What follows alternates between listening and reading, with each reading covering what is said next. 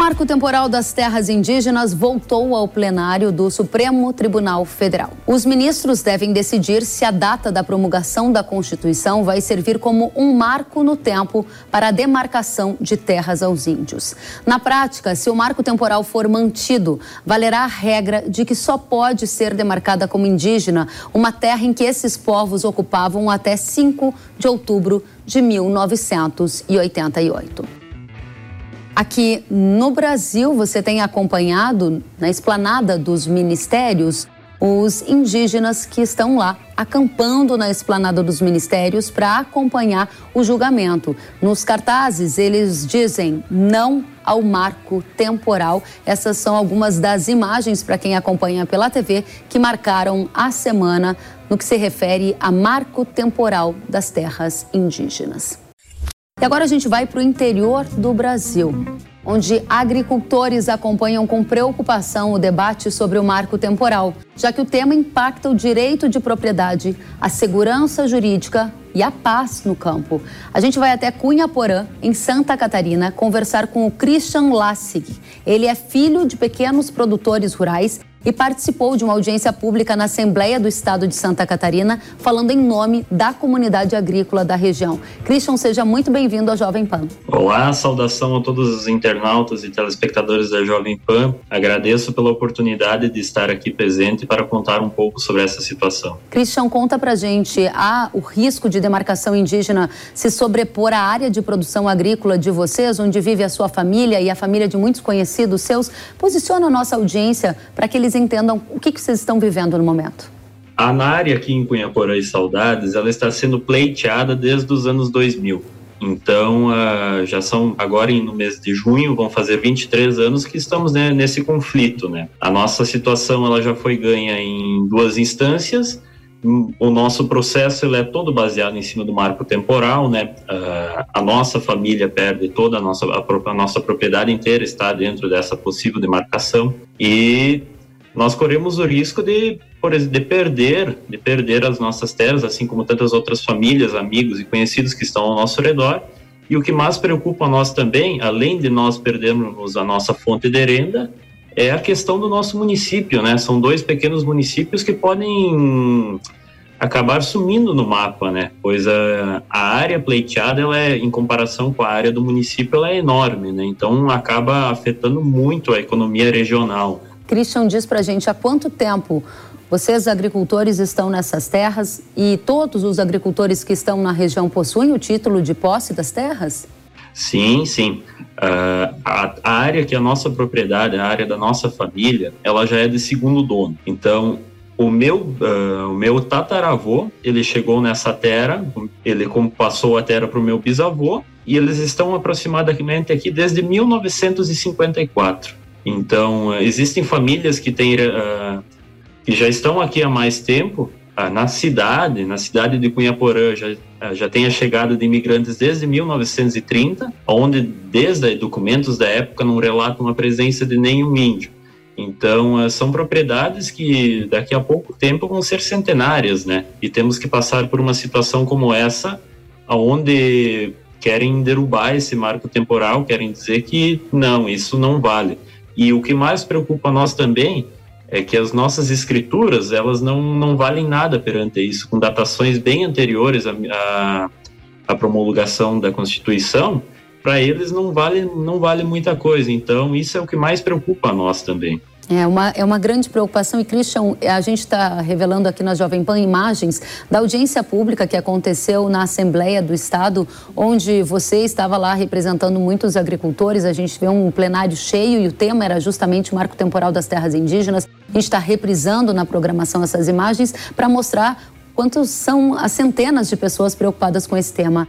Eu lembro de ouvir você dizendo nessa ocasião que todas as vezes em que agricultores de Santa Catarina, da sua região, se reuniam para uma roda de conversa, a conversa sempre acabava com uma última questão, que era: o que será de nós se perdermos as nossas terras? Qual é o sentimento? Continua sendo esse? Sim, uh, ainda mais com a questão do, do, julgamento do marco temporal, né?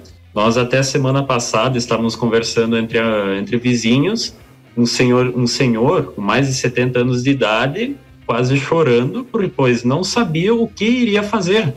E não é só uma situação, são mais de 200 famílias que são afetadas. Dentre estão adultos, crianças, idosos, Pessoas muitas vezes que nasceram, cresceram ali e que se tiverem que sair daqui, montar, Deus dará. Então, elas não, não vão ter para onde ir. Não tem, não se tem uma algo falando não, vocês vão sair daqui e vão ir para ali. É simplesmente vocês vão ter que pegar os, as suas propriedades, dar um jeito de desmontar e sair. Então você imagina falar isso para uma pessoa que tem lá 80 anos de idade, nasceu, cresceu, desenvolveu toda a sua família, construiu todo o seu patrimônio naquele local como você, como você acha que uma pessoa se sente, né?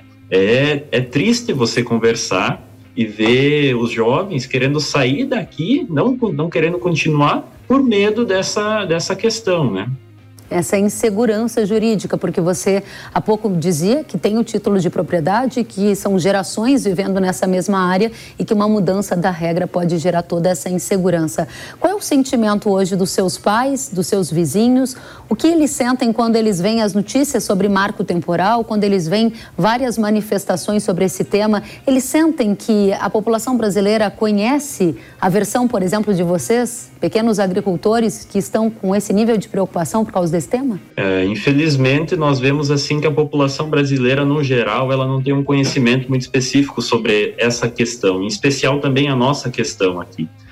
Então, uh, é triste você, por exemplo, conversar com seus pais e de, de ter que deixar de fazer investimentos no longo prazo, porque depois você tem um sentimento de insegurança preso dentro de si. Então, uh, meus pais, eles se tratam por problemas depressivos há muitos anos já, decorrentes dessa, dessa questão, né?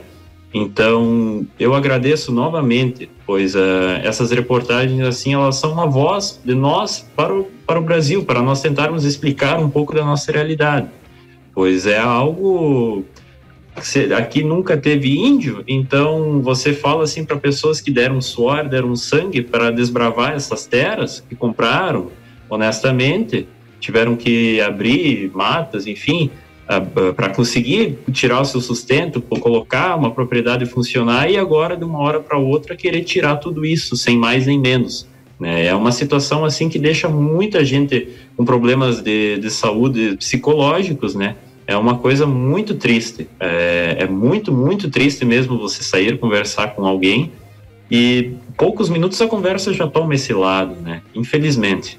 O lado de o que será de nós se perdermos é. as nossas terras. É né? uma frase muito forte que você disse e eu repito porque eu consigo de longe sentir a emoção dessas pessoas, desses agricultores, dessas famílias que você aqui, Christian, um jovem, está representando e falando em nome dessas centenas de famílias. Você tem fé que o marco temporal vai passar no Congresso Brasileiro ou que o STF vai decidir pela manutenção do marco? Qual é a mensagem que você gostaria de deixar aqui, falando em nome dessas centenas de pessoas, desses centenas de agricultores que hoje estão falando através da sua voz? Bom, eu fico, eu penso muito que talvez os nossos ministros eles consigam se sensibilizar um pouco, pois nós pequenos produtores é, que estamos aqui nessa área e tantas outras pessoas que podem ser afetadas por a, com a derrubada do marco temporal, que eles se sensibilizem e pensem em nós. Pensem que existem famílias, existem uh, pessoas que dependem desse, da, da, permanência desse marco temporal,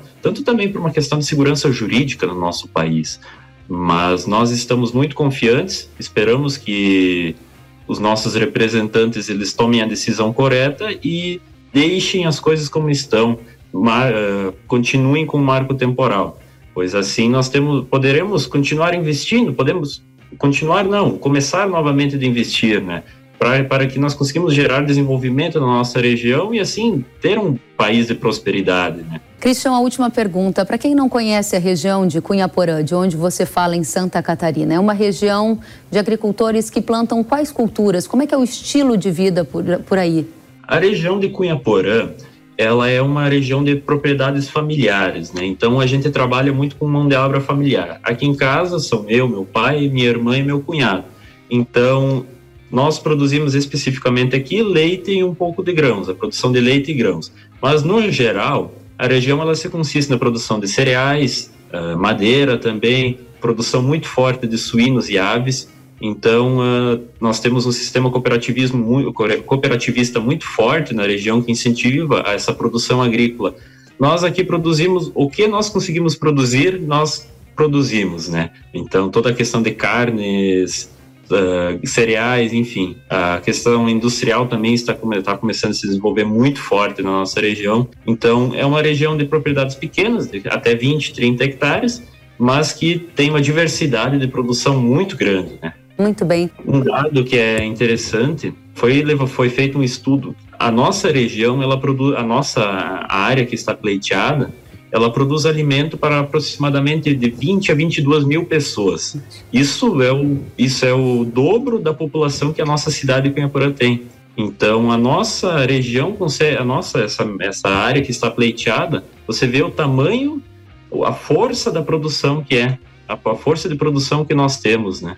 Cristian, eu estou muito é, feliz de ter aqui a sua voz, a sua fala, e eu imagino que seus pais, quando assistirem essa entrevista, também vão se sentir bastante representados pelo filho, um jovem agricultor, filho de agricultores também, né, Christian? Representando aqui tantas pessoas que temem o fim do marco temporal e expressando o que é a realidade do Brasil produtores rurais do sul de Santa Catarina, desejando que seja mantida a segurança jurídica no país. Obrigada pelas suas palavras. Volte sempre, o espaço está aberto para vocês. Muito obrigado pela, pela oportunidade, então, de, de eu apresentar um pouco, né? O tempo é curto, mas Uh, acredito que consegui transmitir uma boa mensagem. Agradeço novamente pelo espaço que foi concedido. Obrigada a você. Christian Lassig, filho de agricultores familiares lá de Santa Catarina, representando todos os agricultores do Brasil que estão num alto nível de preocupação com uma eventual revisão na decisão do marco temporal das terras indígenas aqui no Brasil. Agora a gente vai para Mato Grosso do Sul, estado que possui uma das maiores concentrações de comunidades indígenas do Brasil e estado que também se destaca como potência no agronegócio. A gente vai conversar com a Luana Ruiz, ela é advogada, ela é mestre em Direito Constitucional e ela atuou como representante de sindicatos rurais do Estado e foi ouvida lá em 2021 pelo STF no caso do marco temporal, que volta agora a ser julgado pela Corte. Luana, seja muito bem-vindo à Hora H do Agro aqui na Jovem Pan News. Muito obrigada, é um prazer participar aqui da Jovem Pan. Agradeço você, Kellen, agradeço toda a equipe aqui da Hora do Agro pela possibilidade de discutirmos essa questão tão sensível, não só para o meu estado, Mato Grosso do Sul, mas para todo o Brasil. Exatamente. Luana, há pouco a gente ouvia a emoção de um filho jovem de agricultores representando uma comunidade que teme perder as suas terras em função de uma eventual revisão do STF numa decisão já tomada por eles, né, da Constituição do Marco Temporal das Terras Indígenas. Minha pergunta direta a você é: por que o STF está revisando uma decisão que ele próprio já tomou quando adotou o Marco Temporal da Terra Indígena lá no julgamento do caso da terra indígena Raposa Serra do Sol, hein? Pois é, Kellen, eu ouvi o Christian lá de Santa Catarina, me identifiquei porque aqui no Mato Grosso do Sul, a minha família vem de Minas, chega no Mato Grosso do Sul na década de 30. O meu avô era peão de fazenda e adquiriu um pedaço de terra e ali regou a muito suor, plantou os sonhos que a questão indígena o impediu de colher os frutos. Então, eu me identifiquei muito com esse relato. Eu não consigo te responder. Eu não sei o que faz com que o Supremo Tribunal Federal, agora, em 2023, se aproveita de uma ação possessória, porque começa com uma reintegração de posse lá no estado de Santa Catarina. Os indígenas invadiram uma área pertencente ao órgão ambiental estadual. Essa disputa começa com uma ação possessória para vir em 2023 culminar no Supremo Tribunal Federal querendo revolver uma matéria, que é o marco temporal, proibição de ampliação, esbulho renitente, neste recurso extraordinário. Matéria esta que foi fixada desde lá de 2008, 2009, quando o mesmo Supremo decidiu o caso Raposa Serra do Sol. Nós temos marco temporal, proibição de ampliação, esbulho renitente sendo aplicado pelo nosso Poder Judiciário em todas as suas instâncias já há quase 15 anos. São dezenas de decisões proferidas no nosso país pautados no marco temporal.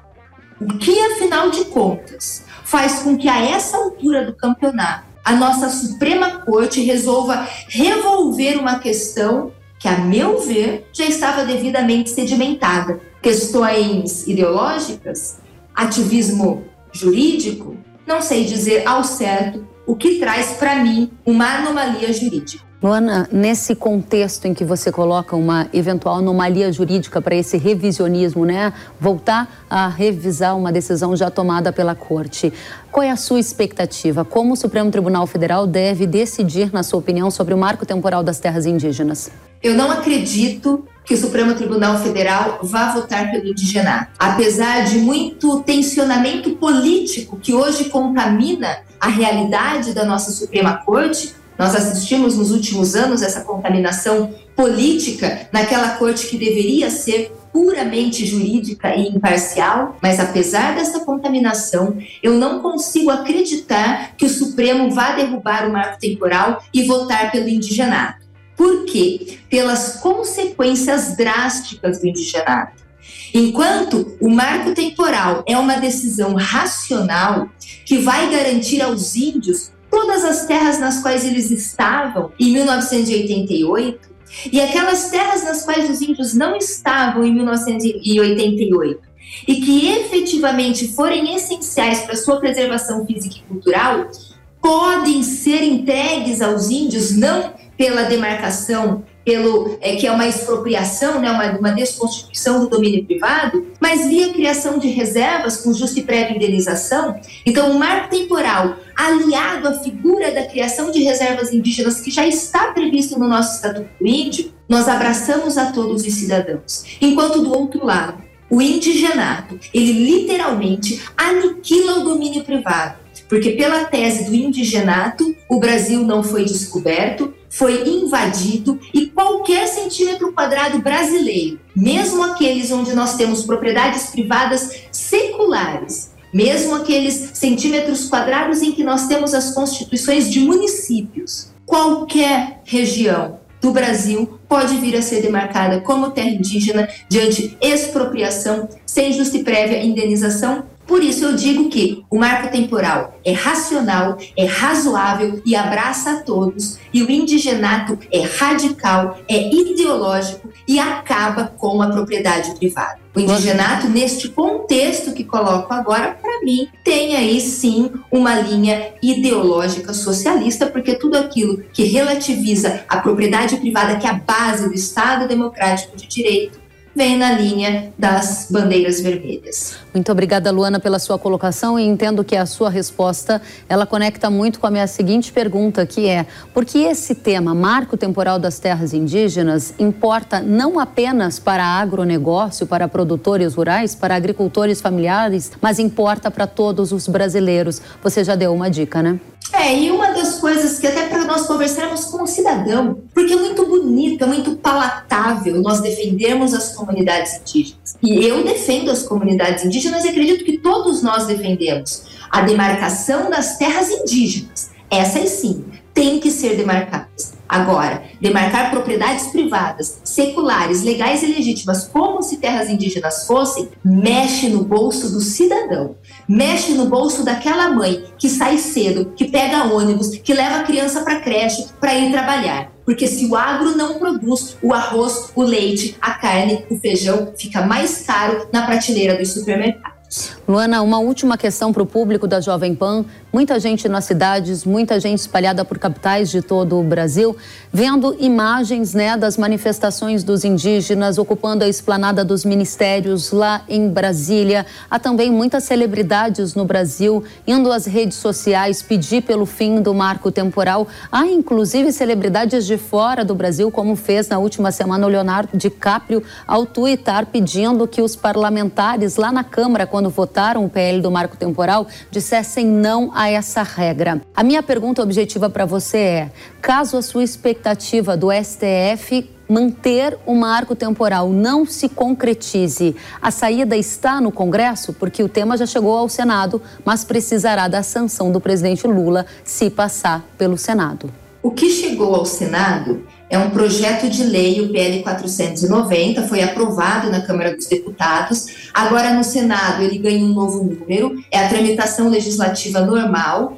sendo aprovado no Senado, vai para o presidente Lula. O presidente Lula, acredito que vete, ainda que pode ser que gostaria de, de, de sancionar para nós termos estabilidade nas relações humanas no Brasil. Acredito que ele vete, volta então para a Câmara dos Deputados, que creio que derrubará o veto e nós teremos então uma lei, uma lei que define marco temporal. Mas é uma lei ordinária. O que acontece com todas as leis? Elas podem ter a sua constitucionalidade questionada. Nada impede que essa lei, em sendo aprovada, em se transformando em lei efetivamente, pela rede, pelo PSOL, pela PIB, pelas ONGs, pelo Conselho Indianista Missionário, enfim, venham a ser questionadas em processo judicial, ação direta de inconstitucionalidade face ao Supremo Tribunal Federal.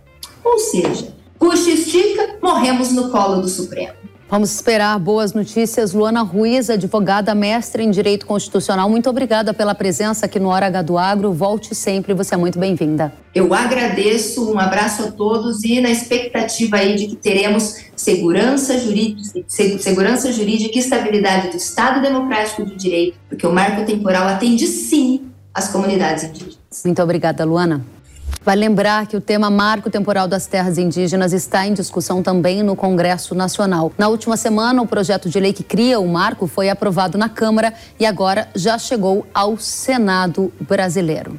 Vamos avaliar este tema, Marco Temporal das Terras Indígenas, junto ao Congresso Nacional, recebendo ele que é presidente da Frente Parlamentar da Agropecuária, o deputado Pedro Lupion. Deputado, seja muito bem-vindo ao Hora H do Agro. Obrigado, Kelly. Obrigado pelo espaço. Debate extremamente importante, ainda mais no dia de hoje, né, em que estamos aguardando aí essa, esse encaminhamento por parte do STF, mas tenho acompanhado o programa há algum tempo hoje e boas as falas aqui, tanto do produtor Catarina como da como da doutora da doutora Luana Ruiz, então sem dúvida é importante a gente debater isso hoje. Muito obrigada, deputado. Lembrando, inclusive, que o nosso programa está sendo exibido hoje, no sábado, vai ser reprisado no domingo e a gente ainda não tem, neste momento da gravação, conhecimento de qual será o desfecho no STF. É bom a gente posicionar a nossa audiência para isso, porque a gente tem fatos ocorrendo enquanto estamos fazendo essa gravação. A primeira pergunta que eu lhe faço, deputado, é: por que o Congresso deve assumir a liderança no debate sobre o marco temporal e não o STF, na sua opinião? Porque cabe ao Congresso legislar essa é a função constitucional do Congresso Nacional.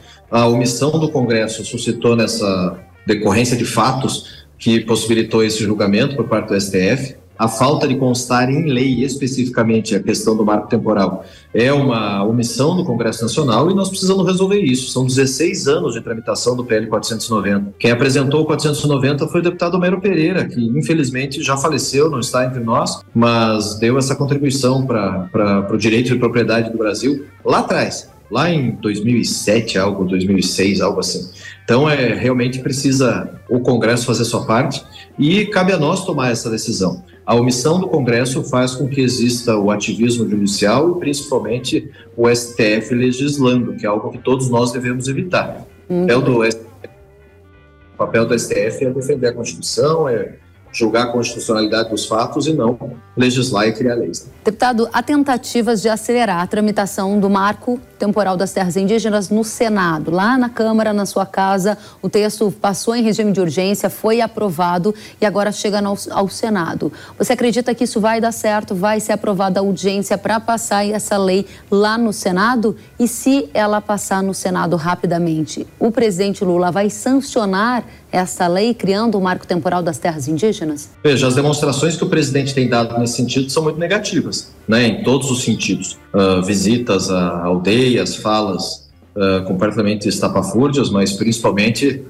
o espaço que tem sido dado a esse tema dentro do governo tem sido um espaço uh, muito aquém do que é o tamanho da gravidade da ameaça ao direito de propriedade e à segurança jurídica dos produtores rurais do Brasil caso aconteça esse julgamento efetivamente. Então, uh, cabe a nós exigirmos, né, com a ampla votação que nós colocamos na Câmara, e imagino que teremos votações, uma votação muito positiva também uh, no Senado, cabe a nós botarmos a vontade do Congresso. Nós representamos a população, nós representamos no Senado os estados, na Câmara a população de cada um dos estados. A nossa responsabilidade é fazer valer o que foi definido por ampla maioria no plenário, tanto da Câmara e imagino que será também no Senado. Se houver um veto, nós derrubaremos o veto e temos votos para isso. Muito bem. Deputado, por que o senhor acredita que o Marco Temporal das Terras Indígenas é um dos principais temas do ano para o agronegócio brasileiro? Bom, primeiro porque a gente está falando em direito de propriedade. Nós estamos falando em defesa da Constituição, estamos falando de algo que foi previsto pela Constituição. Detalhe, marco temporal não é uma invenção nossa,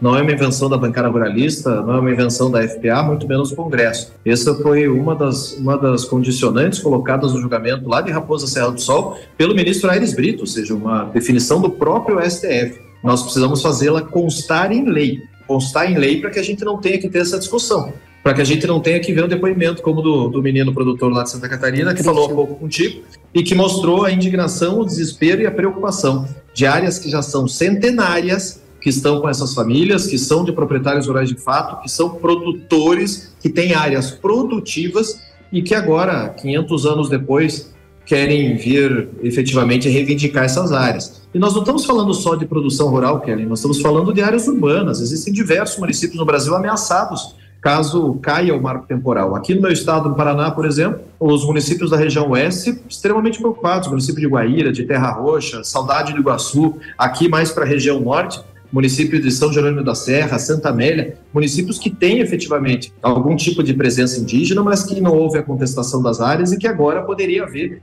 uma novidade solicitando as demarcações. Então, é, é óbvio que gera uma preocupação gigantesca quanto ao direito de propriedade, é, a gente precisa ter no mínimo, no mínimo, no mínimo, principalmente nesse caso de Santa Catarina, que já está havendo despejo de algumas famílias, a remuneração por isso, ou seja, a compensação financeira por essas áreas e não tratar de expropriação, para isso, existem outros projetos que nós precisamos votar, são duas PECs que estão no Congresso, que a gente precisa aprovar para poder haver o pagamento por essas áreas, pela desapropriação, pagamento justo. Então, isso, sem dúvida alguma, a gente precisa ter um posicionamento muito claro em relação a isso, e eu não colocaria 311 votos, como nós colocamos na urgência do marco temporal na Câmara, se não fosse um assunto que afetasse o Brasil todo.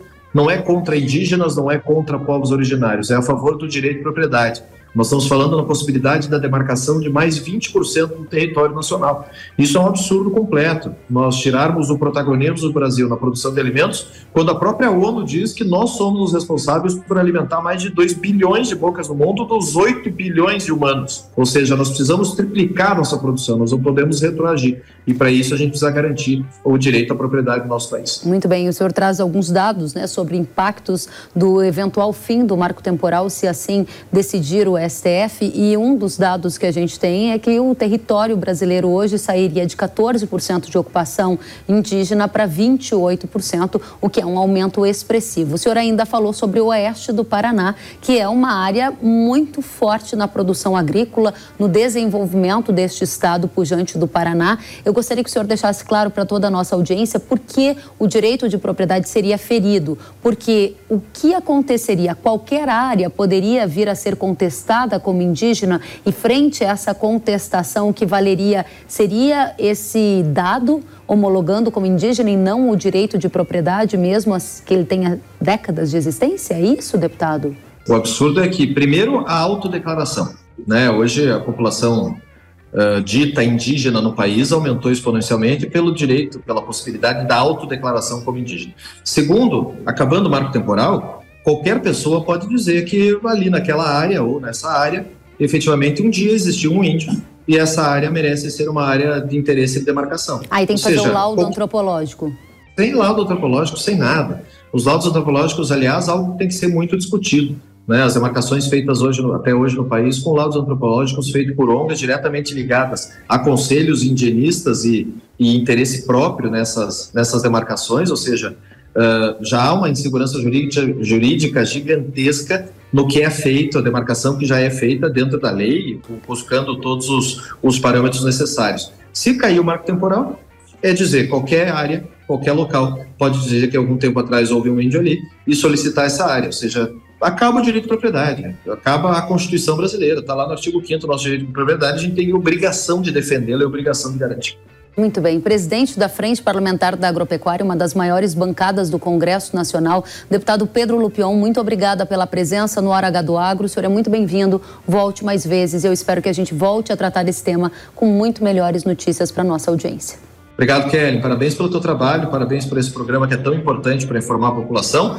E é óbvio que nós vivemos de narrativas e desafios constantes no nosso agro, mas temos apoios importantes, apoios da sociedade brasileira, apoios da população e o reconhecimento do Brasil todo que o nosso setor é o setor mais pujante da economia e que precisa sempre ser respeitado. Esse é o nosso grande pedido. Muito obrigada, deputado. Bom trabalho para o senhor. Volte sempre.